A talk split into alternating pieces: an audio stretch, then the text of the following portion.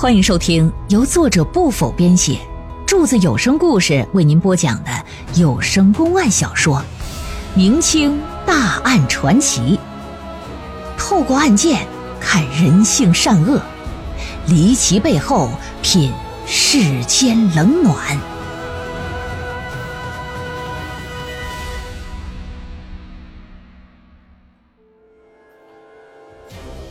话说女子到了出嫁之年，父亲为其安排亲事，可女子却说自己呀早已心有所属。而当初说出自己心中心仪男子名讳之时，父亲是为之震怒啊，命人将其男子活活打死抛尸。女子得知后说出一个秘密，惹得父亲是再动杀心。多年之后，随着一个物件的出现。一桩牵扯七条人命的案件，这才逐渐的浮出水面。那这七条人命是死是活呀？会有着上下怎样的关联？又隐藏着怎样不为人知的秘密呢？请您收听《江津坟冢七命案》。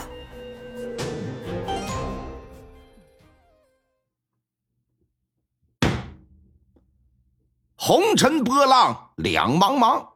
忍辱求和是妙方，从来强弩玄先断，自古钢刀口易伤。人为贪财身先丧，鸟为夺食命早亡。任你奸猾多取巧，难免荒郊土内藏。话说清朝乾隆年间。在哪儿？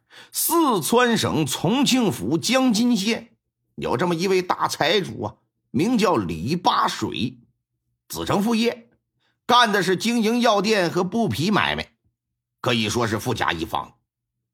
李八水呀，原本是一家四口，除了他们夫妻二人之外，还有一双儿女。但是他夫人命短呢，没过几年好日子啊，得了重病，一命归西了。这李八水只能是一个人呢，拉扯着一双儿女过日子。到了乾隆十七年清明节这么一天，李八水乘车就到了郊外，干啥？给自己的媳妇上坟。上完坟往回走的这个档口，在路上啊，就遇到一小男孩，身上那是脏兮兮呀，衣服上是补丁摞着补丁。一个人呢，正搁那道旁哭呢，看上去就挺可怜。李八水一看，来到近前就问：“说孩子，你怎么一个人在这儿呢？你你爹娘呢？”“ 我和爹娘出来要饭，走着走着就走散了。我找了两天也没找到他们了。”孩子这么一说，管家陈冠希一伸手示意老爷来借一步说话，把老爷就给拽到一旁来了。老爷。这孩子可挺可怜呐，不如咱收留他吧？啊，收留他干嘛呀？我又不是什么慈善家，凭什么白白养活他呀？您看呢？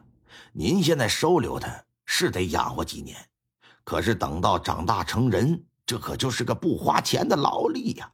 这样的好事您到哪儿去找？是吧？呃，说的也是哈。我说孩子。你叫什么名？今年几岁了？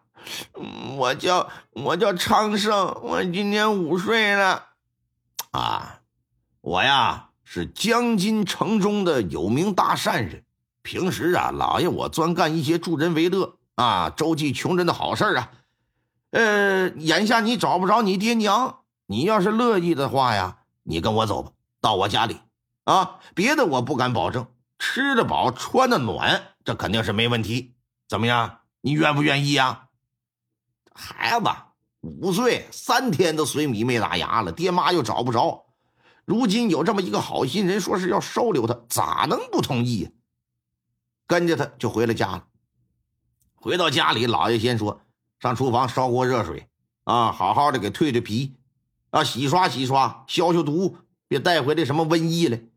找了身干净衣服就给换上了，换完之后。再看这孩子长得是浓眉大眼，非常精神，一时之间呢，这心里就多了几分好感。打今儿个起呀，这昌盛就搁李府算是住下来了。虽说孩子年纪小，可有道是穷人孩子早当家，嘴甜，特别有眼力见儿，这就使得府中上下没有人不喜欢他。特别是李八水的一双儿女啊，儿子呀比较大，女儿呢是当小的。儿子叫李江鱼，这一年呢六岁；女儿叫李蜀竹，这一年呢三岁。昌盛跟这俩孩子年龄相仿，家里就只有这仨孩子，所以说他们就经常在一起玩闹，关系呢就也挺好的。知道的啊，他们是主仆关系；不知道还以为是亲兄姐妹。时光荏苒，岁月如梭呀。一眨眼，这十五年可就过去了。二十一岁的李江玉已经到了成亲的年纪了啊，已经成亲两年了，自己都已经生了个儿子，儿子都一岁了。十八岁的这个李蜀竹呢，仍旧是待字闺中啊，没出阁。按道理来讲，女大不中留，留来留去结冤仇啊。古代女孩到了十五岁。称之为是升级之年呢。所谓升级呀，就是这个“级”怎么写呢？上面竹字头，下边一个开，开门的“开”。升级呀，就是把头发啊给挽起来，插上簪子。这个发型就代表这姑娘可以出嫁了。由此可见，李蜀竹到了十八岁还没嫁人，按今天话来讲，这大龄剩女呀。这姑娘是要身材有身材，要相貌有相貌，啊，能写字会抚琴的，家庭条件又这么好，这样的女孩无论到什么时候，应该都是不愁找婆家的。这姑娘也不例外，其实隔三差五的就有人上门提亲，但是都被拒绝。咋的？事实上，她在十六岁的时候，她爹呀就和她提过婚事，但姑娘说了，说我不着急啊，我想啊。再伺候你两年，爹。之后呢，这李八水又提过，可这姑娘还是这套说辞，说爹呀，我不急着走。你说你一个人把我养大了，含辛茹苦的，我想再孝敬你两年。一晃，这就眼巴前到了十八了。老爷一看这事不能再往下拖了，再拖这不真成老姑娘了吗？就算家庭条件再好。可到时候你年岁大了，想找个门当户对的，那得挺难，整不好得给人做妾去。于是这就没和姑娘再商量，通过朋友介绍，很快就和一大财主家定上亲事。这么一天晚上，在吃晚饭的档口，老爷就又把这事儿给提下来了。哎呀，闺女啊，眼下呀，你这也老大不小了啊，也该考虑一下婚姻大事了。爹知道你舍不得爹，爹其实也舍不得你呀。可是正所谓女大不中留啊，终究是要嫁人的。你总不能跟爹过一辈子，你说呢？有人说呢，十八岁还算是大呀。那十八岁那好像高中还没毕业呢吧？那可真不是，在古代十八岁相当于咱们今天三十五六了，那都得啊，就是那个年龄跨度啊，给人家的那个心理感觉。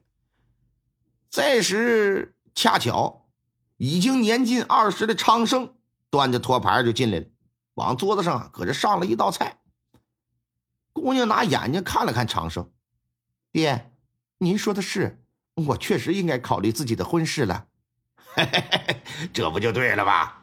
其实啊，爹已经给你寻觅到一处好人家了，就在二十里之外，宋家村开钱庄的宋员外的小儿子。跟你同龄啊，是个读书人，而且啊，那书读的还特别好，已经啊中了个举人，有了功名了。中进士啊，那只是时间的问题。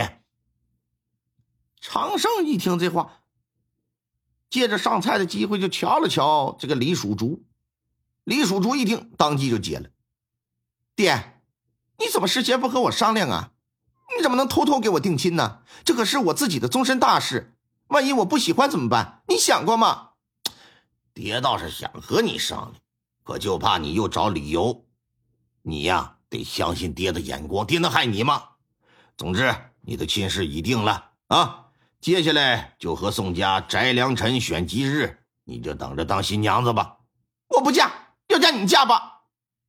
哎，把饭碗子一摔，饭也不吃了，站起来一阵风似的就走了。混账！你这叫什么话？爹一个男的怎么嫁呀？我告诉你啊，儿女亲事，父母之命，媒妁之言，你同意也得同意，不同意也得同意，由不得你。到了深夜了。人畜无语，是万籁寂静啊！有这么一道高大的身影，可就出现在李家宅院的后墙。